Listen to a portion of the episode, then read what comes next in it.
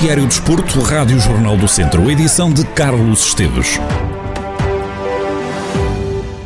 Continua a agonia do Académico de Viseu na segunda Liga. O Académico fechou o ano de 2021 com uma nova derrota, desta vez contra o Nacional da Madeira por quatro bolas a uma. Os vizienses até entraram a ganhar com o golo de André Carvalhas logo aos quatro minutos de jogo. Um encontro que começou bem, haveria de terminar da pior maneira para o conjunto viziense que praticamente meia hora depois de ter marcado já havia sofrido três golos. Se o Académico marcou algo que já não conseguia há cinco jogos, voltou a sofrer quatro golos mais de dois meses e meio depois. A última derrota com quatro golos sofridos foi na Amadora, frente ao Estrela. Esta derrota, a quarta seguida do Académico, coloca os vizienses em sinal amarelo, pelo menos. A equipa fica próxima do lugar de play-off de descida. A despromoção direta ainda está a uma distância considerável. O Académico tem mais nove pontos do que a Académica e caso o Varzim triunfe, fica o Académico com mais sete do que o conjunto Poveiro.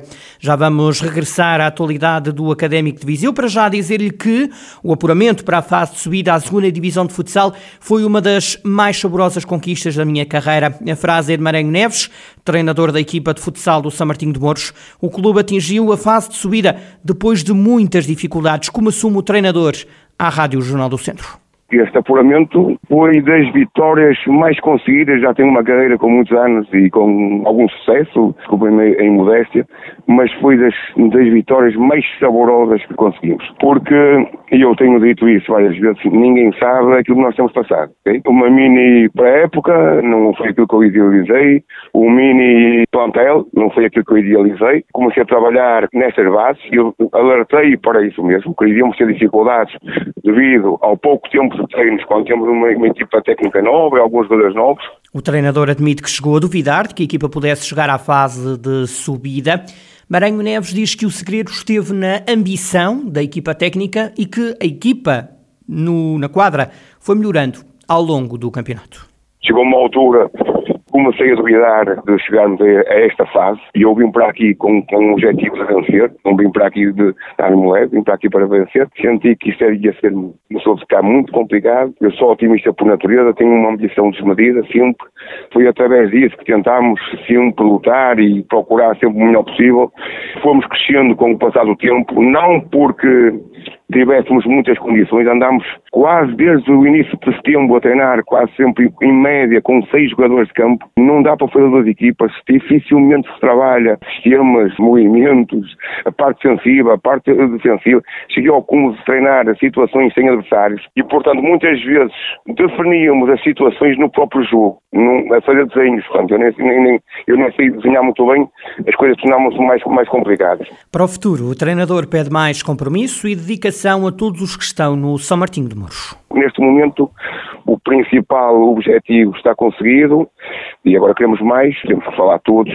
Terá que haver mais compromisso, terá que haver mais espírito de grupo, terá que haver mais, mais dedicação, mais profissionalismo, entre aspas, porque senão, se continuarmos nesta toada que temos tido até hoje, eh, dificilmente iremos conseguir. Eu também sei que as pessoas responsáveis reconhecem eh, isso mesmo da nossa dificuldade eh, e que era muito difícil conseguir atingir aquilo que conseguimos, eh, mas pronto, temos, temos, que, temos que mudar o chip e sermos mais ambiciosos e encarar a próxima fase com, com, com a ambição que, que eu pretendo. Maranhão Neves garante que se houver empenho e respeito pelos adversários, o São Martinho de Mouros não terá de ter medo de defrontar qualquer equipa. Se nós trabalharmos bem, se nós trabalharmos bem, não temos que ter receio e não temos, temos que respeitar acima de tudo os nossos adversários, eh, porque eles também estão aqui com muito mérito alguns até com mais mérito que nós, uh, e portanto vamos ter que respeitar, mas se trabalharmos bem, se formos competentes, uh, e sei que o somos, e sei que o somos, e eu falo por mim, pela minha equipa técnica, pelos meus jogadores, sei que somos competentes, agora tem que haver mais compromisso. Se houver mais compromisso, vamos, vamos encarar todos os jogos com uma ambição enorme e sem receio de quem quer que seja. Treinador do São Martinho de Mouros, Maranho Neves e os próximos tempos da equipa do Conselho de Rezende, que vai agora entrar na próxima fase, que poderá significar a subida do clube à segunda Divisão Nacional de futsal. Regressamos ao futebol, neste caso ao Tondela, que despediu-se de 2021 com uma derrota em casa. Os Beirões foram derrotados pelo Gil Vicente por 3 bolas a 0. Esta é já a quarta derrota seguida do Tondela na Primeira Liga. Ao intervalo o jogo estava empatado, mas na segunda parte a equipa de Barcelos resolveu o jogo com 3 golos sem resposta. No final do encontro, Paco Ayasaran voltou a elogiar o Gil Vicente. Foi audível o protesto de alguns adeptos no estádio João Cardoso. Questionado sobre esta situação, Paco Easaran respondió así. Bueno, es decir, los adeptos siempre tienen razón. Es decir, si ellos eh, eh, increpan en este caso, pues bueno, pues a partir de ahí hay que aceptar hay que trabajar para, para mudar esa opinión, ¿no? No hay más. Paco Ayastaran, treinador do Tondela, que esta terça-feira saiu derrotado em casa pelo Gil Vicente por 3 bolas a 0. Esta é a 11 derrota do Tondela na Primeira Liga. Do lado gilista, o treinador Ricardo Soares fala de uma vitória justa frente a uma equipa que joga bom futebol. Uma vitória justa do Gil Vicente e orgulhoso principalmente do, dos meus jogadores.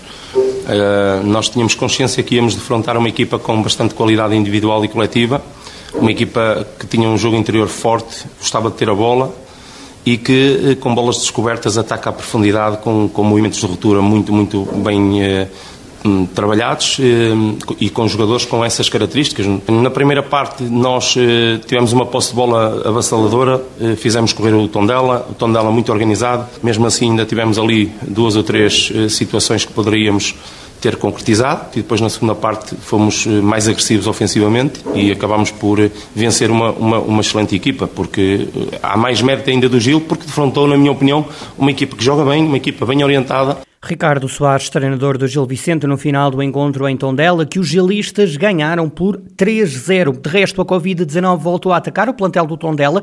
Tiago Almeida e Telmo Arcanjo estão infectados pelo novo coronavírus. No caso de Tiago Almeida, é a segunda vez que testa positivo à Covid-19. Já Telmo Arcanjo contraiu o vírus pela terceira vez. A pandemia obrigou também ao adiamento do jogo entre o Viseu 2001 e o Sporting de Braga, jogo de futsal, que estava agendado para o próximo domingo, dia 2 de janeiro, em Viseu, e que foi reagendado para 23 de março do próximo ano. A causa está na existência de casos positivos de Covid-19 na equipa bracarense. Este é o segundo jogo adiado que envolve a equipa do Braga nos últimos dias, depois do jogo que ia ter com a Quinta dos Lombos uh, ter sido adiada devido a um surto na equipa de Cascais. Agora foi vez do jogo frente ao Viseu 2001 também ter de ser reagendado agendado. Este jogo entre o Viseu e o Braga diz respeito à jornada 15 da Primeira Liga de Futsal. O próximo jogo dos vizienses será também em casa, desta feita para a jornada 16, com a recepção à Quinta dos Lombos. Voltamos ao Académico de Viseu para lhe contar a opinião de um adepto do Académico. Diz Luís Miguel Loureiro que os academistas podem melhorar se houver uma mudança de treinador. Esta é a convicção de Luís Miguel Loureiro, adepto do Clube Viziense. As ideias parecem não estar a passar para os jogadores e a solução, diz este adepto do Académico, pode ser trocar de treinadores. Nós temos uma equipa este ano que já não tínhamos há alguns anos. Temos uma equipa, a meu ver, para estar confortáveis acima de meio da tabela. Isso não está a acontecer. Estamos cada vez a chegar mais para o fundo da tabela e começa a ser preocupante. Eu acho é que está aqui a haver uma questão, acho que está a haver falta de ideias. E isso acho que já passa um bocado, não por reforço de, de jogadores, mas se calhar por uma alteração aqui das ideias, que se calhar podem vir do banco. O discurso do treinador já começa a cansar um bocadinho a mim e a muitos adeptos, porque está bem, o orçamento do outro pode ser maior que o nosso, mas, mas isso não é desculpa. Estamos, temos que jogar, temos que jogar para ganhar, nunca jogar para o empate. Não, não é jogar para não perder, é jogar para ganhar. E o discurso já começa a ser cansativo, as ideias ideias começam a ser cansativas, andamos a ficar um, um bocado cansados disto. Acho que há aqui falta de ideias. Havendo falta de ideias, não vão ser jogadores que as vão dar, certamente, não é? Se vem com força ao outro, obviamente pode, pode vir, pode vir acrescentar à equipa, se calhar ali algo para o meio campo, algo mais forte ali para a zona de ataque, para as alas, mas eu acho que essencialmente passa por novas ideias. Estas declarações foram gravadas ainda antes da derrota de hoje do Académico de Viseu frente ao Nacional da Madeira. Luís Miguel Loureiro é alguém que segue de perto a atualidade do Académico. Para este adepto, o clube está a demorar muito a tomar decisões. Os adeptos têm feito chegar uh, o descontentamento dos resultados, obviamente, que a culpa é da equipa, é dos treinadores, é de todos, claro está, não é? Porque ninguém trabalha sozinho mostramos essencialmente que estamos do lado da equipa porque vê-se que há ali entrega, vê-se que há vontade, mas lá está, faltam ideias. E, mas, e aí também se mostra descontentamento a, é essa parte, obviamente. Eu acho que isso tem que ser mostrado.